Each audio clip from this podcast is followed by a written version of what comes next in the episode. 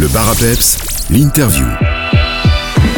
Dans l'interview du jour, je me dirige à Spa, plus précisément au Francofolie, pour rencontrer le duo Charlotte Fever qui va se produire aujourd'hui. Bonjour à vous deux. Bonjour Salut. Comment est-ce que la connexion s'est faite entre vous euh, pour que vous vous lanciez euh, dans la musique? Donc euh, ça fait 10 ans qu'on est amis. Donc ça fait vraiment euh, ami ami. Euh, je le suivais euh, au travers de ses projets musicaux. Moi j'avais les miens et puis à un moment il m'a demandé euh, de faire quelques chansons dans son ancien projet. On s'est rendu compte qu'on matchait autant en amitié que musicalement.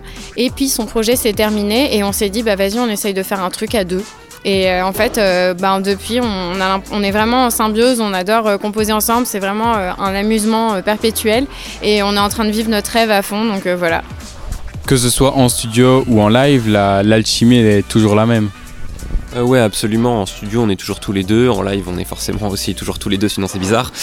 Euh, et, euh, et ouais, on, on s'entend ultra bien. On est trop en phase et euh, il y, a, il y a beaucoup d'énergie euh, dans notre studio, donc euh, qui nous permet de, de- de créer tous les deux et sur scène de la même manière pour euh, générer des émotions euh, envers notre public. Quoi. Vous avez rempli euh, il y a peu euh, la mythique salle de la boule noire. Vous avez annoncé aussi dans la foulée euh, la maroquinerie pour début 2024. Comment s'est passé euh, votre boule noire à vous? Eh ben, franchement, c'était le rêve. Alors déjà, on a fait un sold out. Honnêtement, euh, moi, je suis un peu euh, anxieuse. Et donc, euh, quand on m'a dit, vous allez faire une boule noire, je me suis dit, mais qui va venir Est-ce qu'on va réussir à la remplir? Et en fait, on a fait sold out bien avant la date, quoi. Et ça touche énormément. Et c'est surtout bah, la première date où on est headline et qu'on organise le show de A à Z. On choisit notre première partie, on choisit ce qu'on va faire.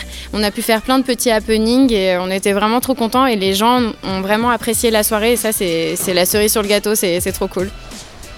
Euh, moi j'ai adoré. Après c'est vrai qu'on avait remanié un petit peu notre live exprès pour la boule noire, donc c'était un show qu'on faisait euh, pour, euh, pour la première fois. Enfin les morceaux on savait les jouer, on les avait déjà joués euh, plein de fois avant, mais il y a, plein de petites subtilités qu'on n'avait pas fait avant, et c'est en ça qu'il y avait euh, un, un petit peu de stress, mais euh, tout s'est super bien passé, et surtout avec un résultat dont on est extrêmement fier.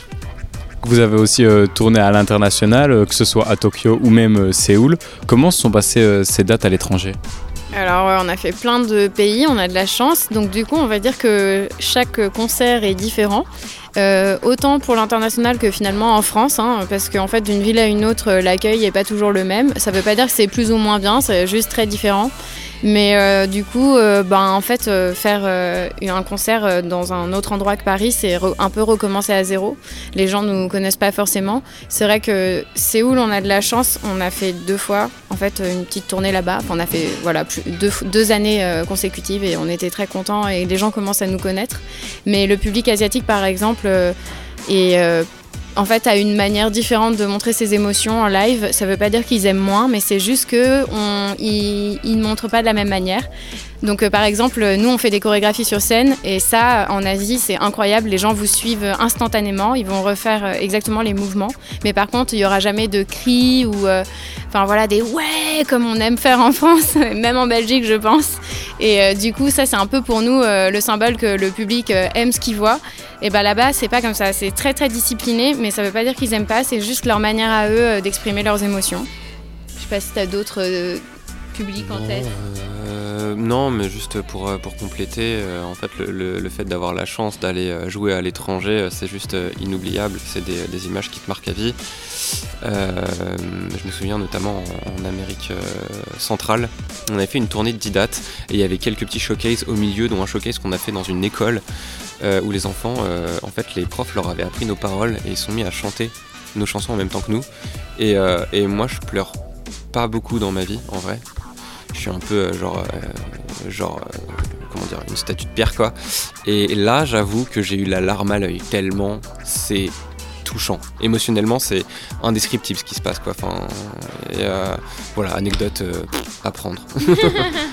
Après tous ces concerts et après 4P, vous allez bientôt sortir un album, un format plus long. Donc votre premier album va arriver le 10 novembre. Sans trop nous en dire, est-ce que vous pouvez nous donner un peu la couleur de ce long projet? Alors, la couleur. Euh, beaucoup de soleil et un peu de mélancolie. Euh, les, derniers morceaux qu'on a faits sont euh, légèrement plus mélancoliques, enfin pas dans leur globalité évidemment, Mais euh, on s'est euh, adonné un petit peu à cet exercice, ça fait un moment qu'on le voulait, euh, on, est toujours parti sur des trucs festifs, joviaux, c'est vrai que c'est ce qui nous caractérise, mais on peut pas faire ça éternellement, et, là ça nous a fait plaisir de, faire des morceaux avec une couleur un peu plus mineure et tout, un peu plus, un peu plus mélancolique. Toujours effectivement avec des textes euh, plus ou moins joyeux, quoi, mais, euh, mais, en tout cas une couleur un peu plus, euh, un peu plus mélancolique. Ouais, je dirais qu'on peut le symboliser par, on aime bien parler de plage et d'été. Et ben le prochain album sera toujours plage et été, avec quelques chansons qui seront plus la nuit d'un été. la nuit d'un été, voilà, c'est ça. En gros, un peu plus, un pas sombre, mais juste quelque chose de plus Ouais, j'ai comme référence Miami qu'on joue sur scène, notre morceau Miami. En fait, euh, si les gens connaissent ce morceau, ben, notre album, il va aussi dans cette direction-là. Voilà, ce morceau, Miami. Comment euh, vous êtes-vous dirigé vers euh, le format d'un album après avoir sorti 4 P? Qu'est-ce qui vous a poussé à produire un album un peu plus long, un projet un peu plus long? Je pense que c'était l'idée d'aboutir, de mettre un point final à deux ans de travail et euh, de, morceaux qu'on avait écrits tous les deux pour euh, pas tourner la page évidemment parce que c'est des morceaux qu'on jouera et qu'on sera fier de jouer euh, toute notre vie si on le peut. Mais de commencer à écrire enfin même si on a déjà commencé à écrire d'autres choses mais en fait ton, cerveau il a besoin de mettre un, point final à, à ce que, tu écris et, et, l'album ça sert à ça pour moi en fait et après tu peux partir sur de nouvelles bases peut-être une nouvelle direction artistique ou quoi mais tant que t'as pas fait ça, euh, pas, pas, ton, cerveau il est pas libéré.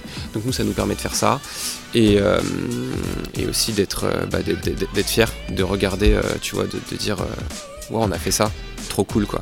Quand on va avoir le vinyle dans les mains, ça va nous faire quelque chose quoi. Bah, aujourd'hui, oui, l'album n'est plus obligatoire pour beaucoup d'artistes. On peut faire une carrière sans faire d'album. Et voilà. Et en fait, euh, c'est juste une symbolique pour beaucoup d'artistes, y compris pour nous. Quand on fait un album, ça y est, on est un artiste qui a fait un album. C'est purement symbolique, c'est du papier, c'est de la paperasse, mais en fait, ça veut dire quelque chose sur le CV d'un artiste. Voilà. Donc, on est très fiers pour euh, suivre toutes vos actualités et ne, surtout pas manquer pardon, la sortie euh, de votre album le 10 novembre. On peut vous suivre sur les réseaux sociaux. Merci beaucoup et bonne représentation. Merci. Merci, à bientôt.